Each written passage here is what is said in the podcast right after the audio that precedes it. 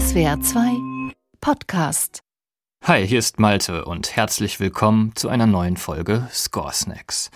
Ja, letzte Woche haben wir mit unserer Folge zur fabelhaften Welt der Amelie für ein wenig Unruhe in den Reihen der Fans gesorgt. Mal schauen, ob wir das diese Woche wieder ausbügeln können.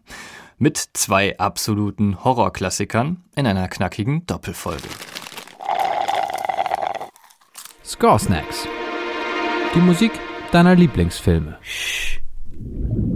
Ein großer weißer Hai hat etwa 300 messerscharfe Zähne und eine Beißkraft von mehreren Tonnen. Fast lautlos zischt er durchs Wasser. Noch ist seine Beute nur ein winziger Punkt am Unterwasserhorizont. Weit, weit entfernt. Doch das Ungetüm hat sein Ziel fest im Blick. Und es kommt näher und näher und immer näher.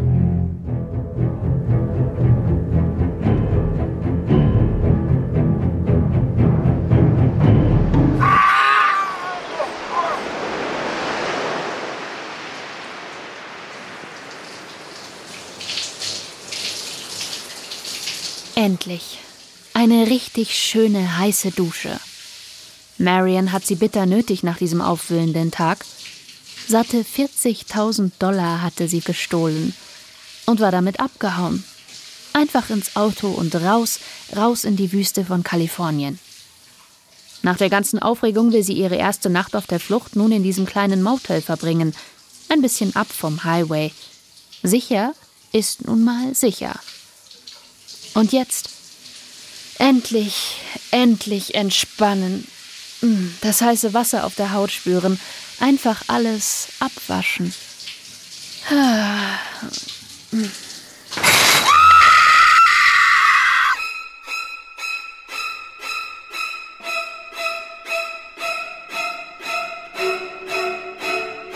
Der weiße Hai und Psycho. Das sind zwei wegweisende Horrorfilme. Und auch, wenn die beiden Filme beim ersten Hören musikalisch vielleicht gar nicht so viel gemeinsam haben, aus diesen beiden Soundtracks lässt sich eine Formel für den perfekten Horrorsound ablesen.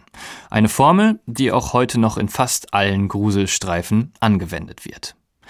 Fangen wir mit dem ersten Teil der Formel an.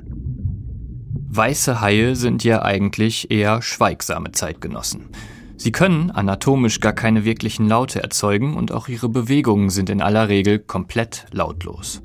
Und doch hat es Filmmusikkomponist John Williams geschafft, den weißen Hai für immer mit einem Sound zu verbinden.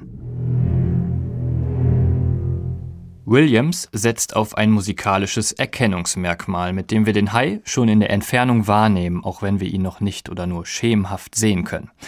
Eine musikalische Rückenflosse sozusagen. Zwei Töne im Kontrabass. Eine kleine Sekunde, das heißt die schärfste Reibung, die musikalisch überhaupt möglich ist. Eine schmerzhaft malende und effiziente Bewegung, die sich unaufhaltsam steigert.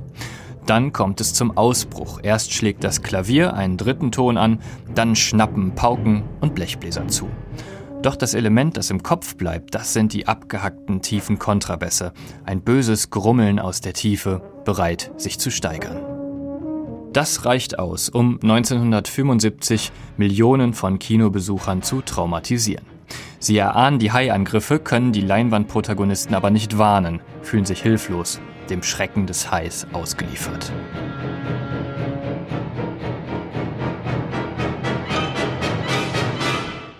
Sobald der Hai zubeißt, endet übrigens das Hai-Motiv. Die Konzentration des Zusehenden wird durch diese Stille unweigerlich auf etwas anderes gelenkt. Die Audioreize, die in den meisten Horrorfilmen wirklich zählen. Schreie, Knochenbrechen und Todeskampf. Musikalische Zurückhaltung als die letzte Steigerung eines geschichtemachenden Soundtracks.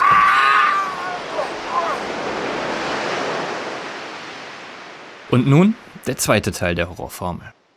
15 Jahre vor Spielberg und Williams genialer Kooperation beim Weißen Hai dreht Hitchcock einen echten Schocker.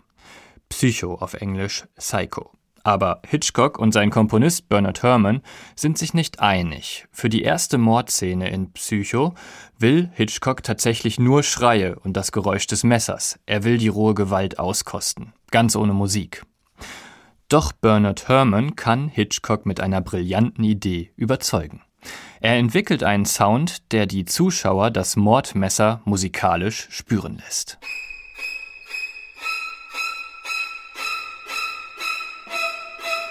Völlig unvorbereitet stechen die hohen Streicher atonal in unsere Gehörgänge.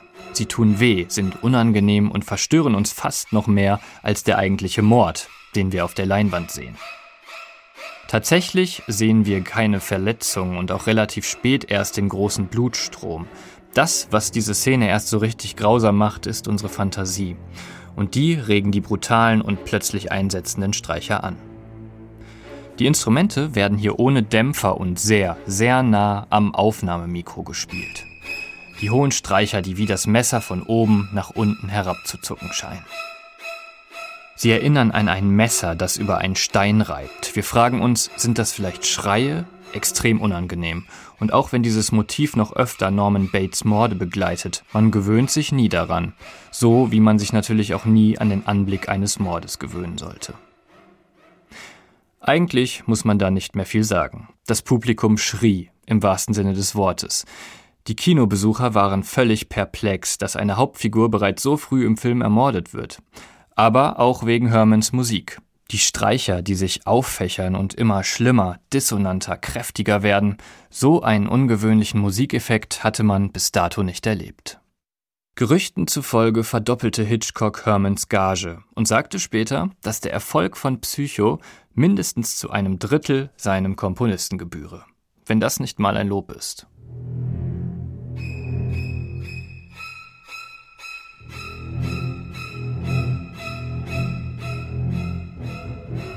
Zwei gnadenlose Leinwandkiller und zweimal Musik, die nichts mehr Musikalisches, vielmehr Geräuschhaftes und Motorisches hat. Der Hai und Bates sind wie Maschinen, die töten. Ihre Musik ist klar strukturiert, ihre Absichten sind felsenfest, wie die paar Noten, die unbarmherzig im gleichen Rhythmus stehen. Niemand kann sie stoppen, niemand kann sie aufhalten. Doch eine letzte Frage bleibt. Warum sind es gerade die Streicher, die Geigen, Celli und der Kontrabass, die tödlich sind? Mit Trompeten, tiefen Posaunen oder auch Schlagwerk wäre die Gewalt doch noch viel heftiger, oder nicht? Die Antwort zeigt, wie Williams und Herman mit unserer Psyche spielen. Streicher sind der menschlichen Stimme nah. Wir nehmen ihren Klang in den meisten Fällen als warm und vertraut wahr. Aber eben nicht in solchen Tonlagen, wie sie in diesem Film zum Einsatz kommen. Von extrem tief zu extrem hoch. Ein vertrauter und eigentlich schöner Klang wird vor unseren Ohren zerrieben, zerstückelt und zerstört.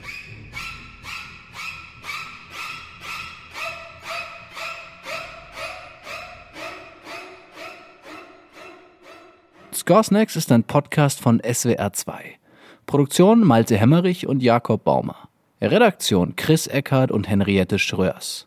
Wir haben die Musik deines Lieblingsfilms noch nicht besprochen. Das lässt sich ändern. Schick uns einfach eine Mail an podcasts.swr2.de.